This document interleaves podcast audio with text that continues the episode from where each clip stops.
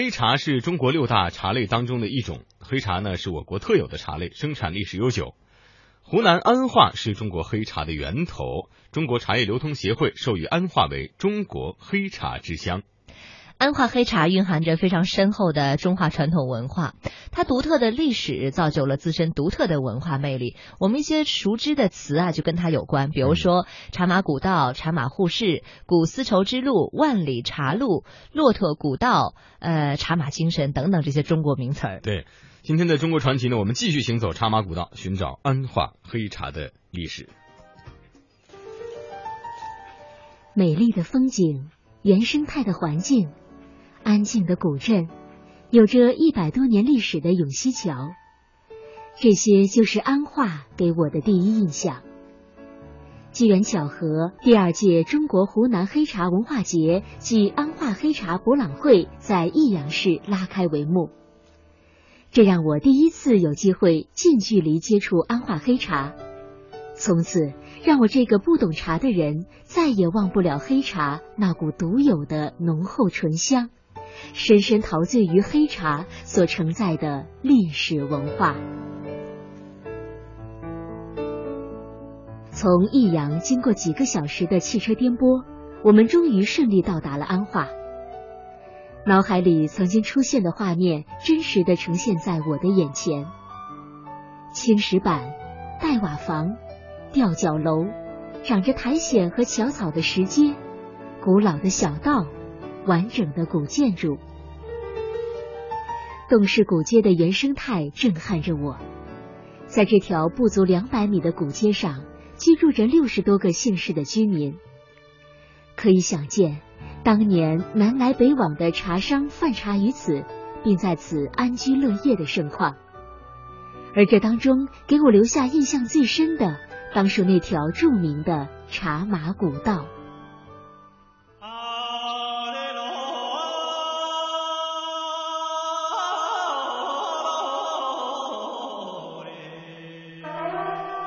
一条神秘的茶马古道，千百年来，无数的马帮在这条道路上默默行走。悠远的马铃声回荡在山谷、急流和村寨上空，成就了不同民族和不同文化的交融。如今，茶马古道上的马蹄印仍然历历在目，跨越溪流的廊桥。依然屹立在风雨之中，仿佛在摇曳着那一片独特的历史风景。魅力中国带您探寻安化黑茶的独特魅力。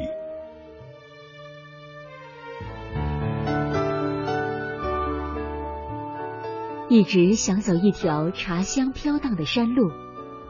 当我走在湖南安化茶马古道的小路上时，我想我找到了这条路。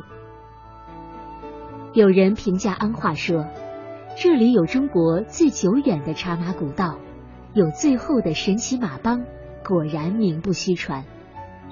走在茶马古道的峡谷内，林木葱郁，枝繁叶茂，山道逶迤着辗转于林间，远离了城市的喧嚣。逃离了钢筋水泥的围绕，心与大自然融为一体，耳边只有溪水潺潺，马蹄声声。我的心不禁沉浸于这安静之中。茶马一词是源于唐朝开始的茶马交易机制。古代中原政权为了加强军事力量，以茶叶等商品与边疆游牧民族换取战马，并设有专门的管理机构。二是山区茶农以茶叶换取生活物资，由于山道崎岖，交通不便，多用马匹作为驮运工具，因此茶和马联系在一起，由此引申出了茶马之路，即留存至今所谓的茶马古道。茶能清洁脂肪、去除油腻、补充人体必需的维生素和微量元素，而对于地处边陲的游牧民族，以牛羊肉为主，不得茶则困以病，喝茶成了他们赖以生存的习惯。而因常年迁徙的生活特征，游牧民族的喝茶种类以锦亚茶为主，主要是因为锦亚茶方便携带、易于储存且耐冲泡。安化黑茶的品质特征正符合西北少数民族的饮茶需求，因此从明代被朝廷定为官茶开始，安化黑茶逐步取代其他茶类，成为了西北少数民族饮用的主要茶类。经陕西、甘肃等地茶商销往内蒙、青海、宁夏、新疆等少数民族地区，直至民国年间政局动荡、交通阻塞，才逐步衰落。安化地处山区，山多地少，有山崖水畔不种自生的宜茶环境。自古活家口者为茶一项。随着黑茶产销的兴盛，商家为了收购和运输茶叶的便利，在安化县境内集资修建茶马专道。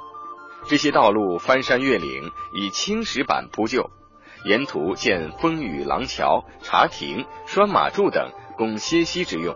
绵延数百里，借助滋水横贯全境的地利之便，茶商在安化山区内收购茶叶后，沿茶马专道驮运至江边集镇，再通过水运销往外地。据专家考证，古代安化黑茶的运销线路是经资江运往洞庭湖，再转运湖北沙市，经襄樊、老河口至泾阳、晋阳、祁县。然后销往西北边陲，因此也就形成了安化茶马古道与其他地区茶马古道截然不同的船舱马背式的独有特色。黑茶与安化的茶马古道无疑是孪生兄弟。安化先有茶，后有县，人们这样形容黑茶：世界只有中国有，中国只有湖南有。湖南只有安化有。一位湖南朋友向我讲起了黑茶在古丝绸路上的有趣传说。公元十三世纪中叶，成吉思汗的大军从北方大草原经过连年征战，来到了长江以南，却因为水土不服，不少北方籍士兵腹泻不止。如此下去将影响部队的战斗力。随队医生四处寻觅。终于在安化一带深山里的农家找到了一种可以用温汤泡服的黑色干枯植物，腹泻的士兵饮用后，症状即刻消退了。这就是后人所知道的安化黑茶。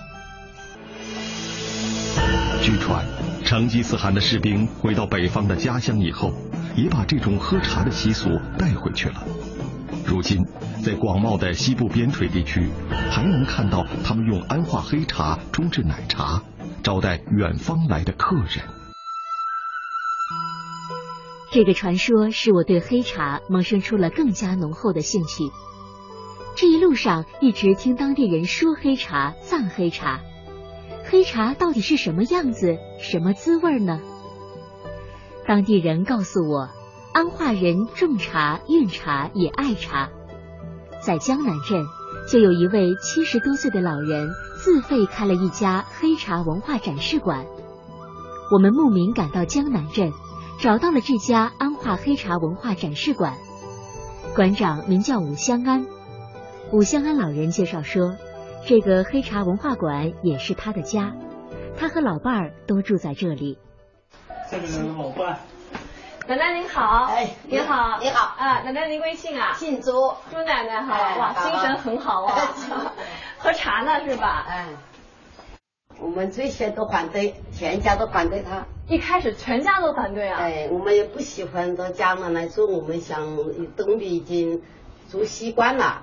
已经习惯了那里的生活，住了三十多年吧。哦。我们儿儿女他们都在县城。嗯。所以说我们对这里就没有感兴趣了。那个现在他来，他买的这个房，我们都不知道。您先斩后奏是吧？对，你跟他们说啊，我有个赞成的。哦。那那我这个事业就。这个愿望就实现不了。嗯，后来是怎么转变这个观念的呢？后来没办法了。房房子已经买这儿了，是吧？没办法，没办法，就只只好住到这里了。嗯，儿女们也没办法了，只有不做生的了。嗯，一开始没办法，只能随着吴老师来到这里。但是随着慢慢的这个。收藏是慢慢的办起来之后，您内心的这个感受有没有发生一些变化？但是办好了以后呢，嗯，因为喜欢安徽黑茶的朋友越来越多，嗯，他们都喜欢来探探寻这个安徽的文化啦，嗯，呃，每天都有全国各地不少的人都都来想，嗯，了解安徽黑茶啦，嗯，哎，觉得他喜欢，我们也就不说了吧，啊，随后。武香安老人带我们参观了他收藏的宝贝，其中有个炒茶用的三角叉，已有百年历史了。最原始的制毛茶的工具是杀青。杀青。杀青要锅炒。嗯。锅炒不能用手啊。烫啊。烫了。嗯。温度有一百多度。哇。所以炒的时候呢，用这个三角叉。来炒，嗯，这是用木头做的，这个棚子具，这个是以前的这个以前的。三角叉是吗？这个已经有将近一百年了。哇，这么久的历史啊！对对，就是这样炒，哎，这样。一个是这样炒，哦，这样，这一个大锅吧，嗯，一个是这样炒，三十多公里，您在那个高山上走路啊，啊，把车现在交通方便了吧？嗯嗯，把便车，嗯，把公共汽车到那个山脚下，嗯，再爬山上去的。总共花了多长的时间？就是从这里一天时间，一天时间，对，花了一年多的时间找到线索，一天的时间到高山上找到了对。这个茶具，加上一些茶具，加上您这些黑茶，您收藏总共费用花了多少？您还记得吗？整个这个展示馆，嗯嗯，都是自费的，自费的，对，嗯，一起花了五六十万。五六十万，对对对，您自己的积蓄，所有的积蓄，所有的积蓄，对，全部在这里。我是这么理解的啊，嗯，这个我写了这么一句话：珍惜无，珍惜夕阳无限好。嗯，人生难得老来嘛。嗯。嗯，哎，这个多晚年的方式不一样吧？嗯，有打牌，我干点事，嗯，所以我把这个理念给。我们的儿女们一说，会理解的。在和武香安老人的交谈中，我们还了解到，这些茶具和茶叶虽然是武香安老人自费收集购买的，但是这座黑茶文化展示馆从开办以来就一直对社会免费开放，未来也将作为公共资源长久保存下来。此时的我已经完全沉醉于手中那杯古老黑茶的醇香当中，听着武馆长的介绍，我仿佛已经穿越了百年，在古韵悠扬间穿梭在茶马古道上，在一缕茶香中看到了黑茶制作的独特工艺。在武馆长的指引下，我们来到了一座保存完好的清代茶行遗址，叫永泰福茶号。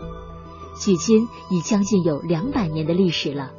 永泰福茶号的传承人李立夫向我们介绍说：“我们的祖先啊，原本是陕西人，啊，是专门做茶叶生意的。一百八十多年前，我们就来到安化这个地方，我们就自己开启了自己的茶庄。从那时候起啊，到现在，我们一直在生产茶叶，中间一次没停止过。”到我这一代的是第七代了。茶行的建筑分为上下两层，上层是晾晒茶叶的地方，因为做好的茶叶要防潮，而下层就是生产的场所。我注意到这是一个全木结构的建筑。你看看现在这个木头啊，这个锯子上的木头都没一两百年了，没被虫咬掉，是什么原因呢？可能我们是这样分析的吧。这个茶比树木好吃嘛，啊，虫子不吃树木了，吃茶去了，啊，所以说一两百年还继续在生产了。李立夫告诉我们，在茶叶贸易最兴盛的时期，黄沙坪有一百多家茶行，五家钱庄。光是铺在地上的青石板就有四万多块。茶马古道旁留下了当时生意兴隆、人才两旺的记忆。大山深处因茶而兴的集镇，又何止黄沙亭呢？据粗略的统计，明末清初，安化黑茶的年产量已经达到了四千吨。清朝光绪年间，仅从安化茶叶运销过程中征收的白银就达到了每年四百到五百万两。而永泰福茶号正是安化黑茶文化历史的延续，也是安化茶人精神的缩影。